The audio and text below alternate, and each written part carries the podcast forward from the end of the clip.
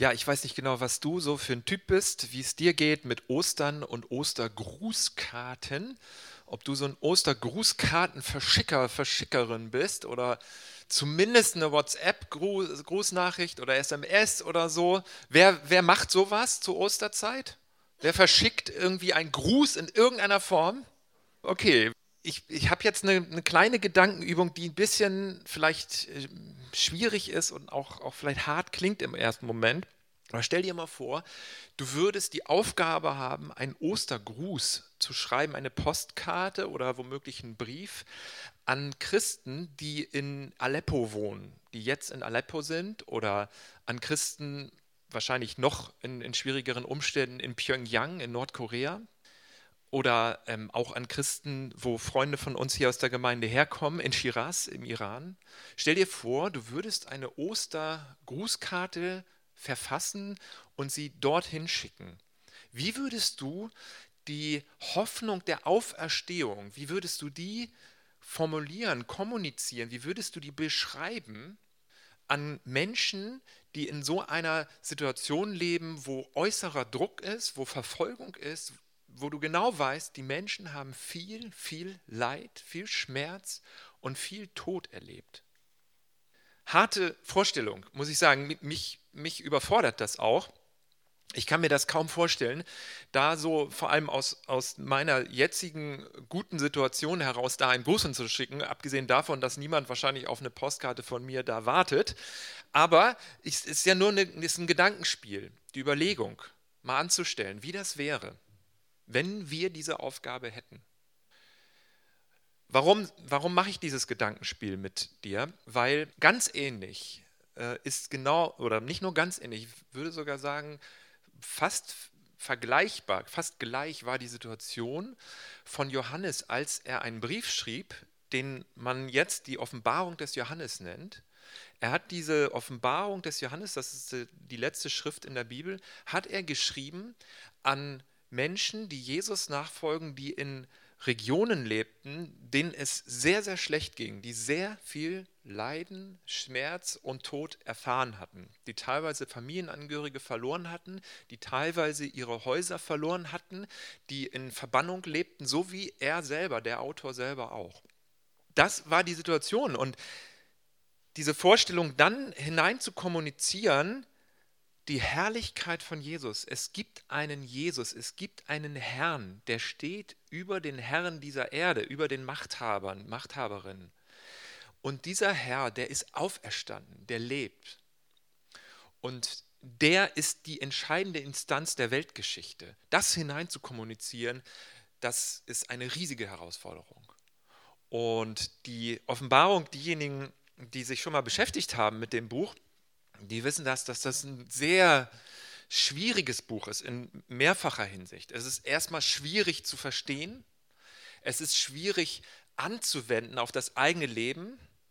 Was, hat, was haben diese Bilder und diese Texte und diese Sätze zu bedeuten? Und es ist auch zum Teil schwierig zu akzeptieren, weil es werden sehr starke anschauliche Gewaltdarstellungen geschildert sehr, sehr gewalttätige Dinge werden da beschrieben. Und da fragt man sich, wie soll man das alles verstehen und wie soll man das auch akzeptieren? Das war schon immer ein schwieriges Buch. Und ähm, schon in der, in der frühen Kirche war das, war das sehr umstritten. Es gab bei der Zusammenstellung der Bibel, als das Neue Testament festgelegt wurde, was gehört zum Neuen Testament und was nicht, ist diese dieses Buch, die Offenbarung des Johannes, eins von den vieren gewesen, das nicht eine einstimmige Mehrheit bekommen hat, dafür aufgenommen zu werden in die Bibel, in das, was wir heute die Bibel nennen. Also da gab es Gegenstimmen. Und einer der ganz frühen Kirchenväter, Justin der Märtyrer im zweiten Jahrhundert, der hat sich selber für die Aufnahme der Offenbarung in die Heilige Schrift ausgesprochen, hat gesagt, das ist für uns relevantes Wort Gottes, das ist Heilige Schrift. Und dann hat er in, in seiner äh, Rede hat er so ein Komma gemacht, hat er gesagt, aber ich weiß, dass es einige gläubige und fromme Seelen gibt, die anderer Meinung sind. Ja? Also im zweiten Jahrhundert, das war schon sehr früh sehr umstritten. Der Reformator Martin Luther wenn wir den gleich nochmal angucken, der hat auch in seiner Vorrede zur Johannesoffenbarung, hat er Folgendes gesagt, endlich meine davon jedermann, was ihm sein Geist gibt. Mein Geist kann sich in das Buch nicht schicken und ist mir dies Ursache genug, dass ich sein nicht hochachte, dass Christus drinnen weder gelehret noch erkannt wird. Also Martin Luther hatte seine Probleme mit der Offenbarung. Das bringt mich zu, oh, das bringt mich zu G.K. Chesterton, einem Favoriten Schriftsteller, britischen Schriftsteller des 20. Jahrhunderts. Und der hat gesagt, And though St. John saw many strange monsters in his vision, also obwohl der heilige Johannes viele fremdartige, verrückte, seltsame Kreaturen in seiner Vision sah, He saw no creature so wild as one of his own commentators. Also er sah keine Kreatur, die so verrückt und wild war wie seine eigenen Kommentatoren. Das muss man dann auch mal mit Augenzwinkern zur Kenntnis nehmen, denn in unserer Zeit ist es so, dass manche so richtig Bescheid wissen über die Offenbarung. Ich weiß nicht, ob du solche Menschen schon getroffen hast, die verklickern dir alles und sagen, die, das letzte Buch der Bibel ist eigentlich das Wichtigste und ich kann dir erklären, was da alles drinsteht. Was das alles bedeutet, das kann ich dir erklären. Und dann falten sie so einen 15-seitigen Faltplan auseinander. Und dann steht da so ein Fahrplan, was alles passiert in der Weltgeschichte und was alles noch passieren wird, welche Stationen es gibt und wann dann schließlich die Vollendung kommt, aber dann gibt es noch eine Zwischenetappe, gibt es noch eine siebenjährige Trübsalzeit, dann gibt es dann noch eine ähm, Entrückung und dann gibt es dann tausendjähriges Reich und verschiedene Stationen. Und die erklären dir ganz genau, wie das alles abläuft, was das alles bedeutet und wie das alles funktioniert. Und deswegen G.K. Chester, äh, Chesterton, Chesterton, sehr wichtige Aussage in Bezug auf die Kommentatoren. Mir geht es jetzt heute für uns nicht darum, jetzt dieses Buch zu verteidigen oder alles zu erklären oder so. Das könnte ich natürlich auch gar nicht. Aber mir geht es darum, das erste Kapitel einmal anzugucken und mit uns zusammen das durchzugehen und mal zu sehen, wie macht der Autor das, dass er eine Schrift verfasst an sieben Gemeinden, an Gruppen von Menschen, die sich Jesus angeschlossen haben, die unter ganz schweren Bedingungen ihren Glauben gelebt haben, die unter äußerster Verfolgung standen und Todesgefahr äh, waren. Und wie bringt er in dieser Schrift Jesus zum Leuchten? Wie redet er von der Herrlichkeit von Jesus? Wie redet er von der Auferstehung, von, von dem auferstandenen Herrn? Wie macht er das? Und ich denke, das, das kann uns inspirieren und ich hoffe, dass dich das inspiriert, Jesus zum Leuchten zu bringen in unserer Kultur, Jesus kennenzulernen, Jesus bekannt zu machen, durch unser Zusammenkommen, durch unser Leben, durch unser in der Woche auch unsere Gebetstreffen, unsere Zellgruppen, dass Jesus zum Leuchten kommt in unserer Kultur. Und das, da lade ich dich ein, das jetzt einmal mit mir anzugucken. Und ich lese das gesamte erste Kapitel von dieser letzten Schrift der Bibel von Offenbarung 1. Offenbarung Jesu Christi, die Gott ihm gegeben hat, damit er seinen Knechten zeigt, was bald geschehen muss. Und er hat es durch seinen Engel, den er sandte, seinem Knecht Johannes gezeigt. Dieser Johannes berichtet nun alles genau so, wie es ihm gezeigt worden ist und wie er es als Wort Gottes von Jesus Christus empfangen hat. Glücklich ist, wer diese prophetischen Worte liest und alle, die sie hören und danach handeln. Denn schon bald wird sich alles erfüllen. Johannes an die sieben Gemeinden in der Provinz Asia. Gnade und Frieden wünsche ich von dem, wünsche ich euch von dem, der immer gegenwärtig ist, der schon immer war und der kommen wird von den sieben Geistern vor seinem Thron und von Jesus Christus, dem vertrauenswürdigen Zeugen für diese Dinge, der als erster von den Toten zu einem unvergänglichen Leben auferstand und Herr ist über die Herrscher der Erde. Ihm, der uns liebt und uns durch sein Blut von unseren Sünden gereinigt hat, ihm, der uns zu einem Königsvolk gemacht hat, zu Priestern für seinen Gott und Vater, Ihm sei Ehre und Macht für immer und ewig. Amen. Passt auf, mit den Wolken wird er wiederkommen. Alle werden ihn sehen, auch die, die ihn durchbohrt haben. Sein Anblick wird alle Völker auf der Erde schmerzliche, in schmerzliche Trauer versetzen. Das ist gewiss, Amen. Ich bin das Alpha und das Omega, der Ursprung und das Ziel, sagt Gott. Der Herr, der immer gegenwärtig ist, der immer war und der kommen wird, der Allmächtige. Ich, Johannes, euer Bruder, teile mit euch die Bedrängnis, aber auch den Anteil an Gottes Reich und das geduldige Warten darauf, weil ich wie ihr mit Jesus verbunden bin, weil ich das Wort Gottes verkündige und für die Botschaft von Jesus eintrete, bin ich auf die Insel Patmos verbannt worden. An einem Sonntag, dem Tag des Herrn, wurde ich vom Geist Gottes ergriffen. Ich hörte hinter mir eine laute Stimme, die wie eine Fanfare klang, und mir befahl, Schreibe das, was du siehst, in ein Buch und schicke es an die sieben Gemeinden in den Städten Ephesus, Smyrna, Pergamon, Thyatira, Sardes, Philadelphia und Laodicea. Als ich mich umdrehte, um zu sehen, wer da mit mir sprach, sah ich sieben goldene Leuchter und mitten zwischen den Leuchtern jemand, der aussah wie der Menschensohn. Er trug ein Gewand, das bis zu seinen Füßen reichte und ein breites goldenes Band um die Brust. Das Haar auf seinem Kopf war weiß wie schneeweiße Wolle. Seine Augen brannten wie lodernde Flammen. Seine Füße glänzten wie leuchtendes Gold, das im Schmelzofen glüht, und seine Stimme klang wie das Donnern der Brandung. Sieben Sterne hielt er in seiner rechten Hand, und aus seinem Mund kam ein scharfes, auf beiden Seiten geschliffenes Schwert. Sein Gesicht leuchtete wie die Sonne an ihrem höchsten Stand. Als ich ihn sah, fiel ich wie tot vor seine Füße. Aber er legte seine rechte Hand auf mich und sagte, Hab keine Angst, ich bin der Erste und der Letzte und der Lebendige. Ich war tot, aber jetzt lebe ich in alle Ewigkeit und ich habe die Schlüssel für Hölle und Tod. Schreib alles auf, was du gezeigt bekommst, ob es die Gegenwart betrifft oder erst in späteren Zeiten geschehen wird. Ich will dir erklären, was das Geheimnis der sieben Sterne ist, die du in meiner rechten Hand gesehen hast. Und was die sieben goldenen Leuchter bedeuten. Die sieben Sterne sind die Engel der sieben Gemeinden und die sieben Leuchter sind die sieben Gemeinden.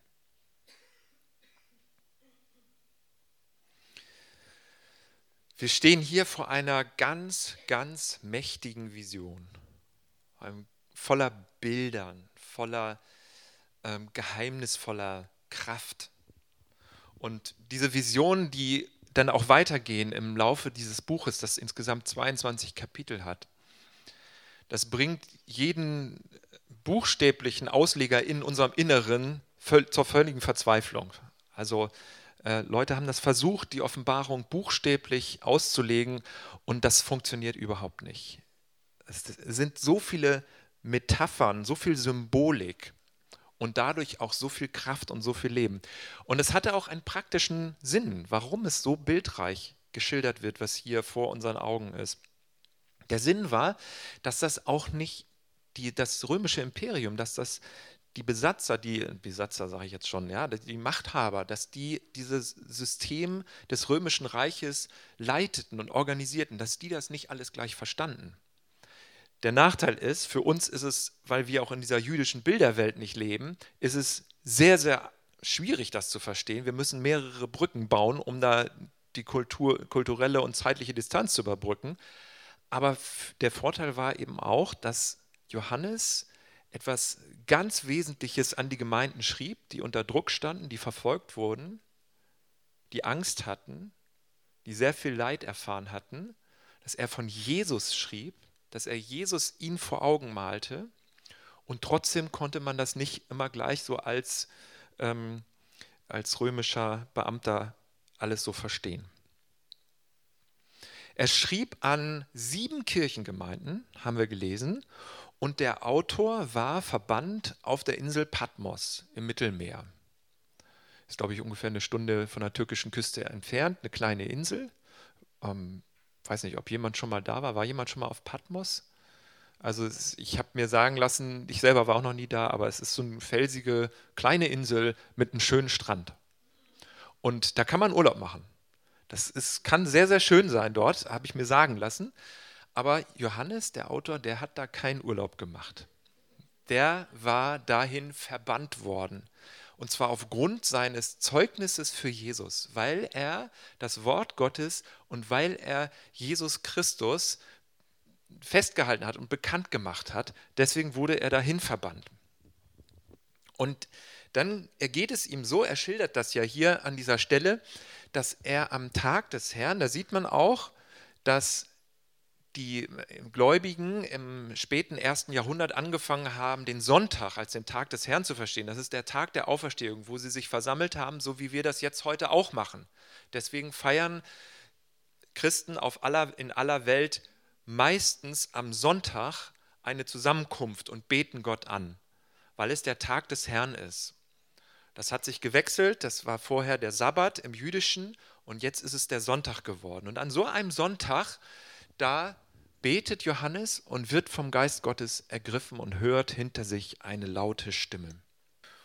Und diese Stimme, die ist sehr, sehr mächtig und die Sicht, die er dann hat auf Jesus, die ist noch viel mächtiger.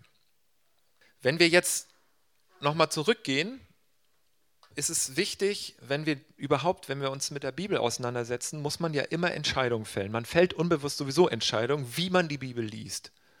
Und hier an dieser Stelle ist es auch erstmal so eine Grundentscheidung, wenn da steht Offenbarung Jesu Christi im Vers 1. Was bedeutet das? Ist es eine Offenbarung von Jesus, die Jesus also bekommen hat und uns mitteilt, die wir das hören? Oder ist es eine Offenbarung über Jesus? Das ist eine Offenbarung, also eine Enthüllung, eine Offenlegung, kann man auch sagen, eine Bekanntmachung, Offenlegung der Person von Jesus ist. Beides wäre grammatikalisch möglich und die Lutherbibel, die lässt das auch offen. Offenbarung Jesu Christi. Also ist es jetzt von Jesus, dass er uns was sagt oder über Jesus? Warum ist das jetzt hier überhaupt von Bedeutung? Bin ich jetzt spitzfindiger als der Papst oder was? Was ist jetzt hier los? Warum stelle ich diese Frage? Das hat eine ganz wichtige Konsequenz zur Folge. Wenn es nämlich eine Offenbarung von Jesus ist, dann bringt das eine Distanz zwischen der Person Jesus, seinem Wesen, seiner Art, seiner Lehre und dem, was da drin steht in diesem Text, ja? Weil er teilt das ja nur mit. Er ist so das Sprachrohr und dann kommt das, was er mitteilen will. Wenn es aber eine Offenbarung über Jesus ist, dann bedeutet das, der Text, das, was in der Offenbarung drinsteht, so seltsam, so geheimnisvoll, so kryptisch es auch sein mag, ist direkt verbunden mit ihm als dem Herrn. Er selber ist verknüpft mit den Inhalten. Er ist derjenige, der offenbart wird durch diese wie auch immer seltsam klingenden Worte. Und ich würde plädieren dafür, die zweite Variante stärker zu betonen. Wie gesagt, vom Text ist beides möglich. Man kann sich so oder so entscheiden und die Bibelübersetzungen machen das auch unterschiedlich. Ich würde aber den Schwerpunkt darauf gerne legen wollen, dass es eine Offenbarung, eine Enthüllung über Jesus ist. Das heißt, Jesus als Person wird in dieser Schrift enthüllt, offenbart, gezeigt, in Bildern und in Symbolen. Und das ist erstmal eine Grundentscheidung, die wir stellen und die wir, die wir entscheiden. Man kann sich auch anders natürlich entscheiden, aber ich würde dafür plädieren, es so zu entscheiden. Und das erste Kapitel, glaube ich, gibt gute Gründe dafür, warum es Sinn macht, das so zu sagen. Denn Jesus selbst wird hier in einer mächtigen Vision ja vorgestellt. Also, die Frage Offenbarung Jesu Christi über oder von Grundentscheidung. Was sagt diese Offenbarung, was sagt Johannes in dieser, in dieser Schrift, die er an die sieben Gemeinden schickt? Wenn man das mal ganz knapp, knapp eindampft und auf einen Punkt bringt. Die erste Aussage ganz, ganz simplifiziert, vereinfacht gesagt, sagt Johannes, Jesus ist sehr, sehr mächtig. Das ist das, er könnte das ja so sagen, aber das ist natürlich lange nicht so anschaulich und lange nicht so ähm, ja, berührend, wie das, wie er es schildert und wie er es erlebt. Wir müssen uns das mal vorstellen, wie er Jesus dort erlebt. Also er hört eine Stimme hinter sich und dann sieht er eine Gestalt. Und ich weiß nicht genau, ob du diese Szene kennst. Ich musste denken an, an den, die Szene Herr von Herr der Ringe. Und zwar an diese machtvolle Erscheinung von, dem, von der Elbin Galadriel.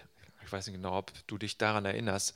Erster Teil Herr der Ringe, Galadriel, eine Elbin, eine Herrin im Wald und sie ist eine wunderschöne Frau mit silberblondem Haar und mit langem Gewand und ist in diesem Wald und dann, dann verändert sich ihr Äußeres so und dann merkt man auf einmal, wie sie so eine ganz mächtige Person ist.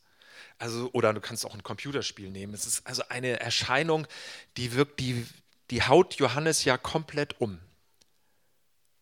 Und er weiß und er hört und er merkt, das ist Jesus.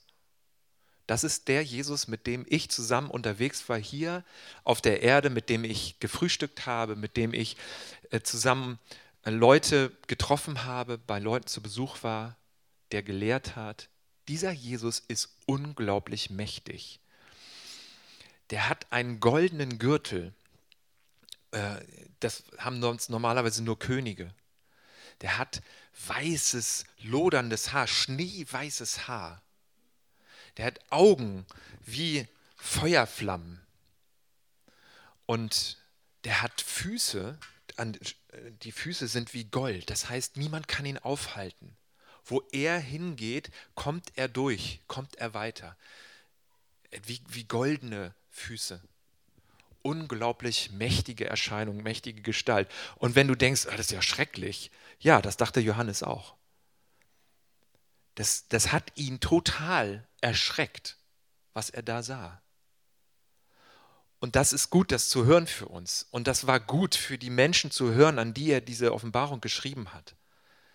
Sie sollten wissen, Jesus ist sehr, sehr mächtig.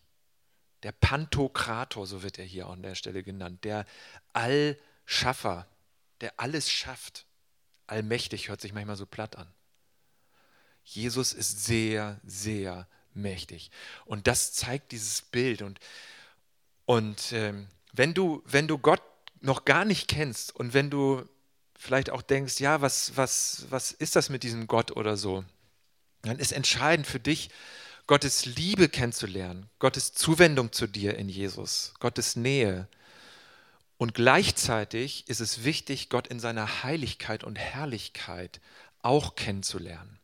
Wenn du vor Gott stehst, dann ist es auch angemessen zu erzittern, zu erschrecken. Nicht Angst zu haben, sich nicht abzuwenden, nicht wegzulaufen, aber es ist durchaus angemessen zu erschrecken. Johannes tut das. Und er fällt wie tot um. Und er liegt auf dem Boden und ist bewusstlos. So tritt ihm dieser Gott, dieser Jesus entgegen. Jesus lebt und Jesus ist sehr, sehr mächtig. Das ist das, was Johannes hier mitteilt, wie er kommuniziert. Und das ist, das ist so revolutionär für die Leute damals gewesen, weil sie konnten sich nichts Mächtigeres vorstellen als den Kaiser in Rom. Der war mächtig. Der nannte sich Herr und Gott. Dominus und äh, auf Griechisch Kyrios et Deus. Herr und Gott, so nannte er sich. Und der war der Mächtigste. Und Kaiser Domitian, zu der Zeit wurde diese Schrift verfasst, sehr wahrscheinlich.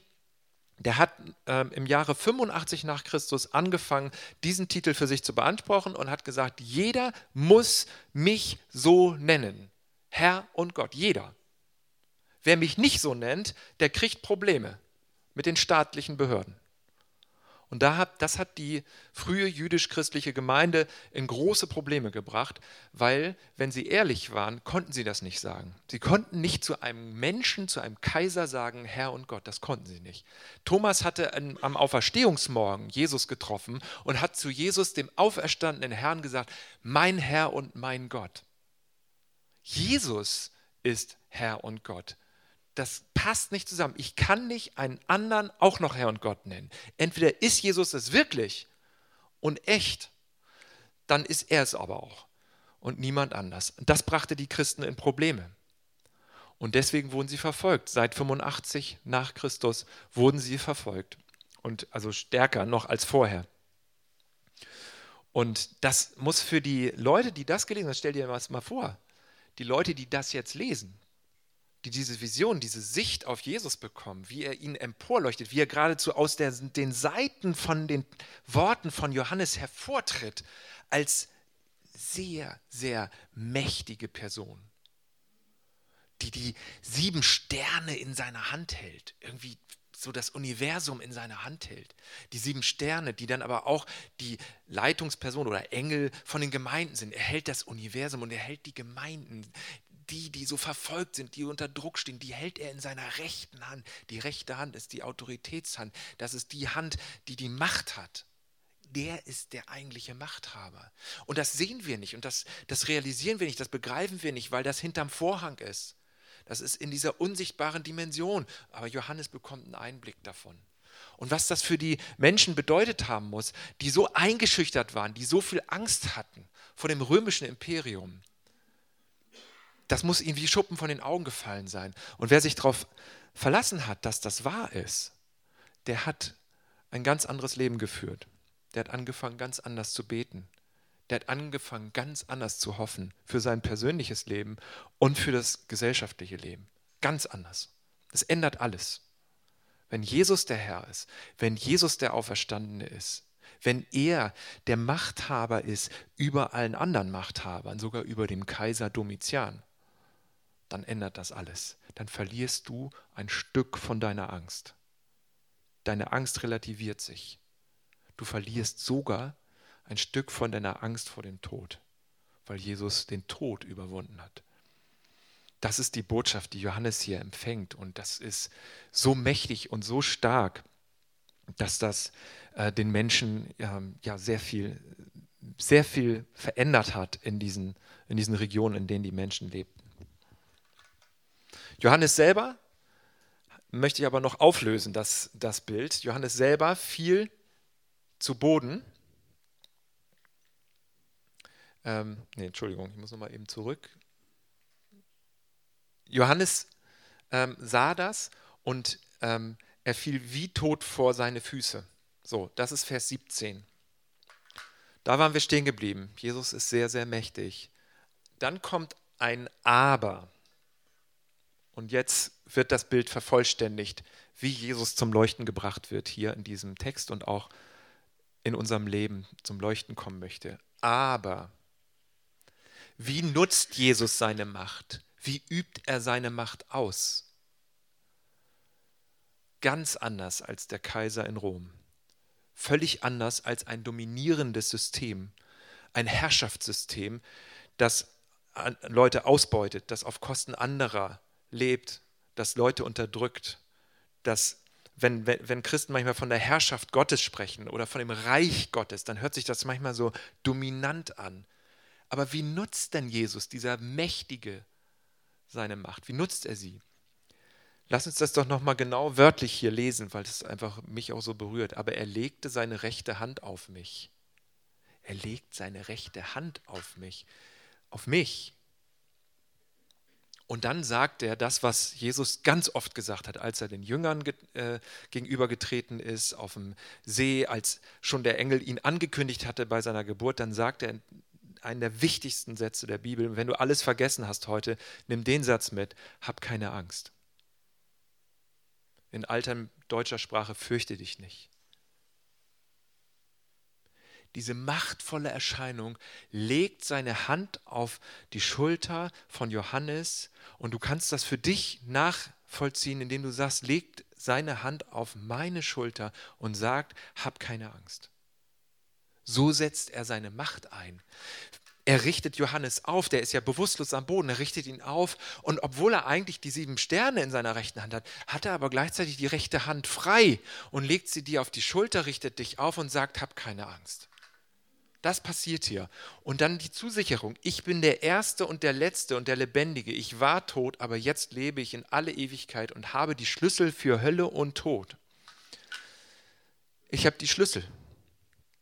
Also falls du in letzter Zeit mal Schlüssel gesucht hast, falls du sie verlegt hast, ne? Jesus hat die nicht verlegt. er braucht sie nicht suchen. Er hat sie. Er hat die Schlüssel zum Reich des Todes, zur Hölle. Er schließt auf und er kann verschlossene Türen, auch in viel kleinerem Umfang, wenn es nicht um Todesgefahr geht, so wie für die Leute damals, wenn es um kleinere, in Anführungsstrichen, kleinere Fragen des Lebens geht, kann er Türen aufschließen, weil er die Schlüssel hat.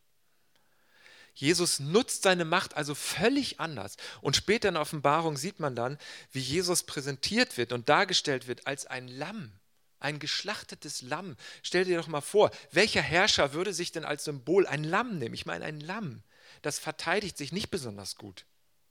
Das hat weder Reißzähne, noch kann es kann es irgendwie eine, eine, eine, Horde mobilisieren und sagen, so, jetzt machen wir mal einen Überfall und nehmen mal neues Gebiet ein. Endlich mal eine neue Weide. Komm, die ist mir zu klein. Komm, wir überfallen die Nachbarweide. Das machen Lämmer nicht.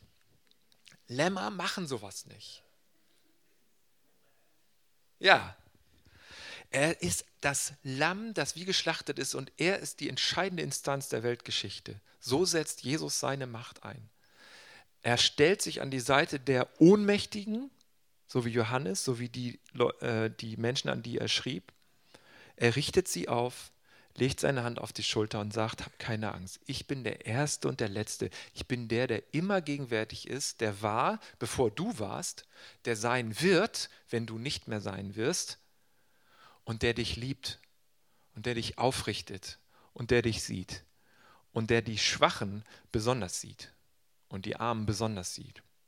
Und diesen Jesus, den möchte Johannes zum Leuchten bringen und den bringt er durch diese bildreiche Sprache zum Leuchten. Lass uns überlegen, lass uns heute, lass uns in dieser Woche meditieren, lass uns beten, lass uns sehen, wie wir mit unseren kreativen Ausdrucksformen, so wie du gemacht bist, lass uns sehen, wie wir Jesus zum Leuchten bringen in seiner ganzen Herrlichkeit und in seiner ganz persönlichen Nähe und Zuwendung zum Einzelnen. Lass uns das in dieser Woche besonders bedenken. Amen.